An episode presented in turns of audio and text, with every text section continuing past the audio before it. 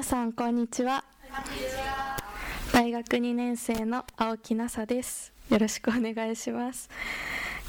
台風ですが今日も皆さんの笑顔を見れて嬉しいです。今日はすごい奇跡についてのプログラムです。題してたくさん増えた不思議なお弁当です。子供向けのお話なので質問がたくさん出てくるんですけど元気に手を挙げて答えてください。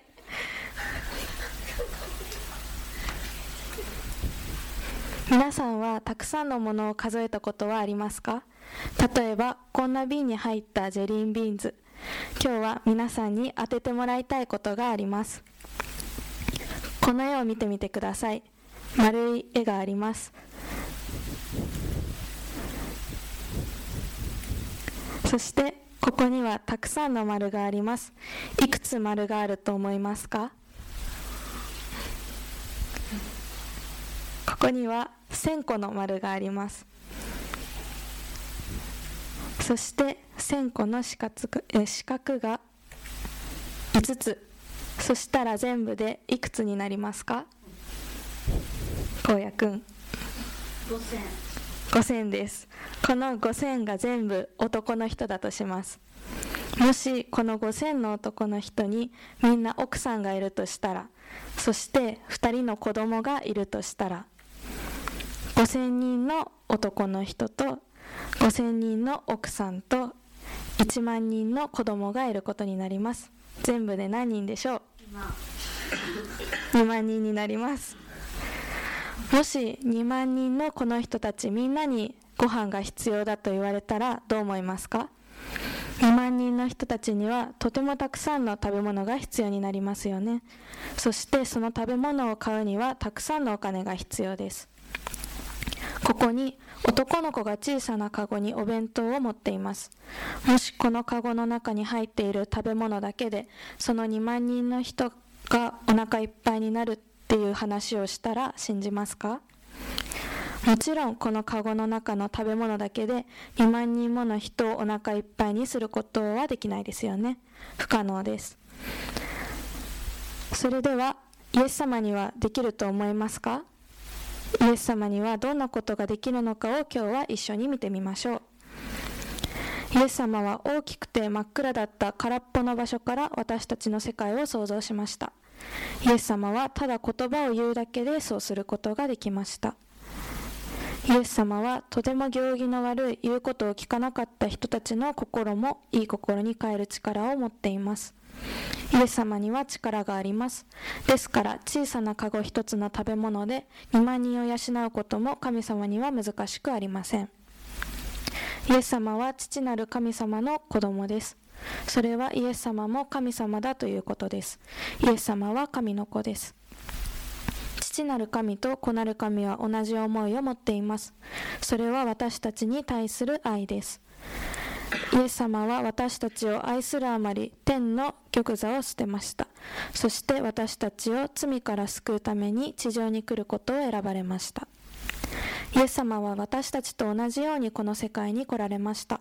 それは小さな赤ちゃんとしてです。イエス様はこの地上で皆さんと同じように育ちました。悲しいことも苦しいことも経験されました。ただ一つ私たちと違ったのはイエス様には罪を起こさなかったということです。イエス様は嘘をつかなかったし盗まなかったし文句を言いませんでした。イエス様は怒ったり意地悪をしたりお父さんやお母さんの言うことを聞かないということもしませんでした。サタンはいつもイエス様に罪を犯させようとチャンスを狙っていました。イエス様ほど誘惑を受けた子供はいませんでした。でもイエス様はそれに負けることはありませんでした。なぜだと思いますか？大切なポイントはただ一つ。イエス様はたくさんの聖書の御言葉をいつも心に留めていたからです。その聖書の言葉がサタンからの誘惑に立ち向かう助けになっていたんですね。聖書の言葉は神様の言葉で力があります。私はあなたに向かって罪を犯すことのないように心の内に御言葉を与え蓄えました。私たちが聖書の御言葉を覚えるとき御言葉は私たちに何が正しいかを教えてくれます。イエス様がサタンに打ち勝つことができたもう一つの理由は父なる神様が必ず助けてくださると心から信じていたからです。サタンがイエス様に悪いことをするように誘惑した時イエス様は何が正しいことなのか神様にいつも尋ねました。イエス様は毎日強く大きくなっていきました。またイエス様は毎日天の父なる神様について学んでいきました。イエス様の地上でのお父さんは大工のヨセフさんでした。ヨセフさんはイエス様に注意深く正確にものを作ることを教えてくれました。イエス様はとても優秀な大工さんでした。イエス様が何かを作るととても良いものができました。でもイエス様はこの世界で別のお働きもされました。この世界に住む人たちは神様が本当はどんな方か忘れてしまっていたのです。神様は厳しくて愛のない方だと人々は勘違いしていました。でもイエス様はみんなに神様が愛にあふれて優しくて憐れみ深い方だと知ってほしかったのです。イエス様は成長しやがて力あふれる若者になられるとお家を出られました。そして聖書は言います。イエスは町や村を残らず回って街道で教え御国の福音を述べ伝えありとあらゆる病気や患いを癒された。イエス様はシナゴーグと呼ばれるユダヤ人の教会をたくさん回りました。でも教会は小さくてイエス様のお話を聞きたい人たちがみんな入ることはできません。そこでイエス様は緑の芝生に覆われた丘を見つけては何百何千人の人々を招いてお話をされました。イエス様は父なる神様や天の王国についてお話しされました。人々は病気の人をイエス様のところに連れてきました。そしてイエス様はすべての人を癒されました。もしあなたがその時代に生きていたらイエス様を見に行きたいですか？に行きたいですか？私も行きたいと思います。もし皆さんの知っている人の中で病気の人がいるとしたらイエス様に癒していただきたいと思いませんか？イエス様の周りにはいつもたくさんの人だかりができていました。そのために忙しく時々イエス様は食べたり休んだりすることができませんでした。そんなある日イエス様は弟子たちに言いました。私と一緒に休むために静かなところへ行こう。弟子たちとイエス様は船に乗りガリラヤ湖という大きな湖を漕いでいきました。でも人々もイエス様と弟子たちを追いかけてきたんです。ある人たちは湖の岸辺を歩いていきました。またある人たちは他に船を見つけて湖に漕ぎ出しイエス様たちの後を追ってきました。この様子ではイエス様や弟子たちそして人々もご飯を食べる時間がなさそうです。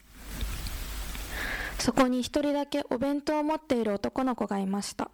彼のお母さんが持たせてくれました。お母さんは平たい大麦パンと2匹の魚を入れました。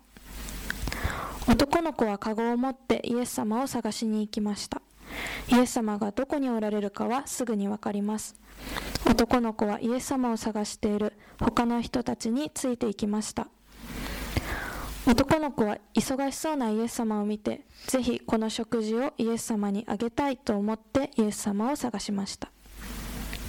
たくさんの人たちがいました。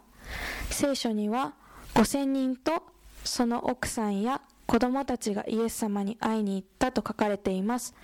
全部で合わせると少なくとも2万人になります。イエス様はとても疲れていました。一日中お説教し教え病気を癒していたからです。イエス様は人々に家に帰りなさいということもできましたがそうはされませんでした。この時の様子が聖書にはイエス様が彼らを見て深く憐れみと書いてあります。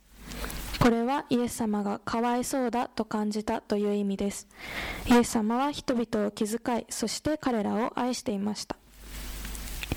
イエス様は人々にお話を続け連れてきた連れてこられた病人を癒し続けました。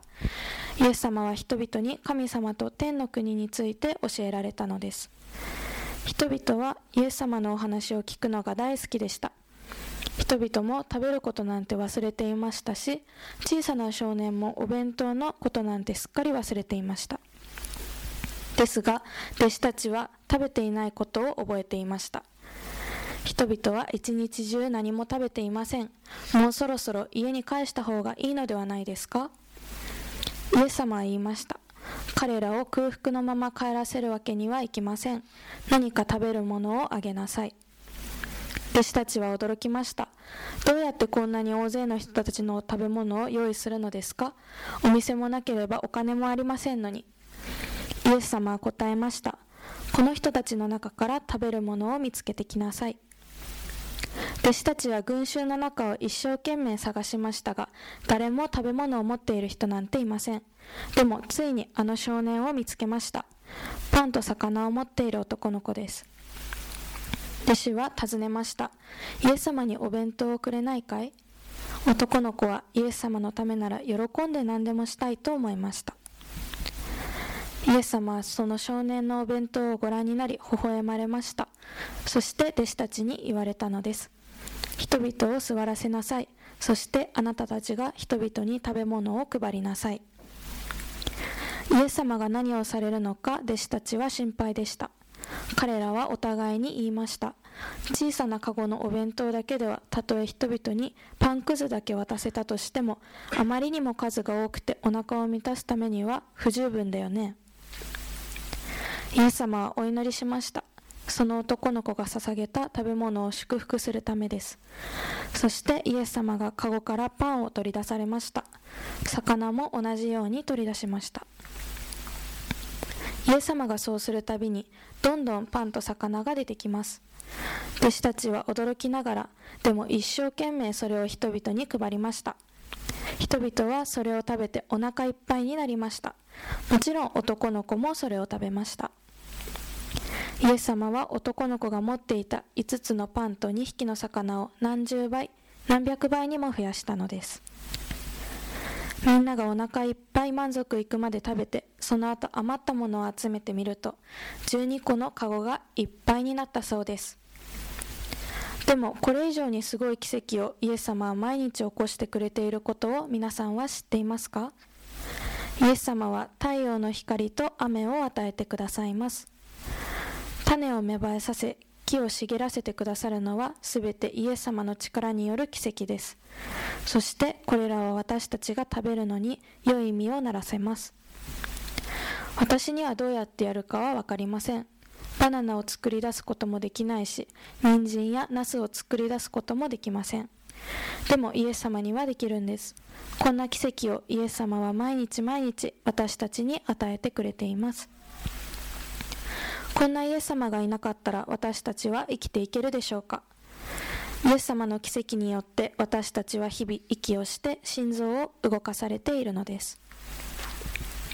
朝起きられたのもイエス様が夜の間守っていてくれたからなんです。それだけではありません。神様は皆さんが正しいことを選ぶ力を与えてくれています。それはサタンの誘惑にノーという力です。この力のことを恵みと言います。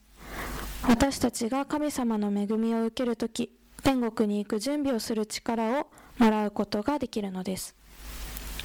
聖書にはこう書いてあります。先週もやったんですけど今週もこの聖句を皆さんで覚えて帰ろうと思います。皆さんで読んでみましょう。3はい私の神はご自分の栄光と富に応じてキリストイエスによってあなた方に必要なものをすべて満たしてくださいます必要なものすべてです。イエス様は私たちが欲しいものすべてを与えるのではありません。私たちは時々私たちに良くないものを欲しがります。ですが神様は私たちに必要なものを与えてくださると約束してくださっています。フィリピ4の19は私たちへの特別な約束です。一緒に読んでみましょう。私の神はご自分の栄光の富に応じてキリストイエスによってあなた方に必要なものをすべて満たしてくださいますすいませんこっちを今日は覚えます私たちに必要なものを与えてくださると誰が約束してくださっていますか？みはるちゃん。私たちの神はご自分の栄光と富に応じてキリストイエスによってあなた方に必要なものをすべて満たしてくださいます。神様はどのように皆さんの必要を満たしてくださいますか？あまねちゃん。ご自分の富の栄光にご自分のキリスト栄光の富に応じて神私の神はご自分の栄光の富に応じてキリストイエスによってあなた方に必要なものをすべて満たしてくださいますもう一回読んで覚えてください3はい私の神はご自分の栄光の富に応じてキリストイエスによってあなた方に必要なものを全て満たしてくださいます。覚えましたか？頭文字でいきます。3はい。私の神はご自分の栄光の富に応じてキリストイエスによってあなた方に必要なものをすべて満たしてくださいます。イエス様は必要を満たしてくださいます。これは聖書がフィリピ19章で教えてくださっていることです。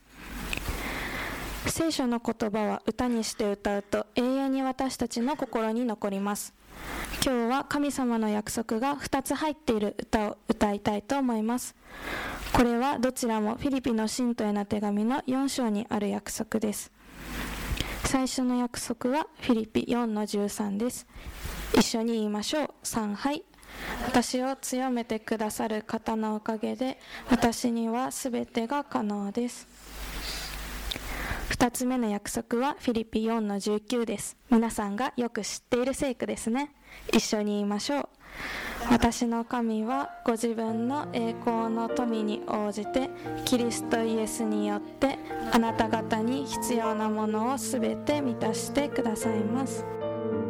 このメディアはオーディオバースの提供でお送りしました。オーディオバースでは福音を広めるためにお説教やセミナーなどの音声映像の無料配信を行っています詳しくは http コロンスラッシュスラッシュ www.audioverse.org へアクセスしてください。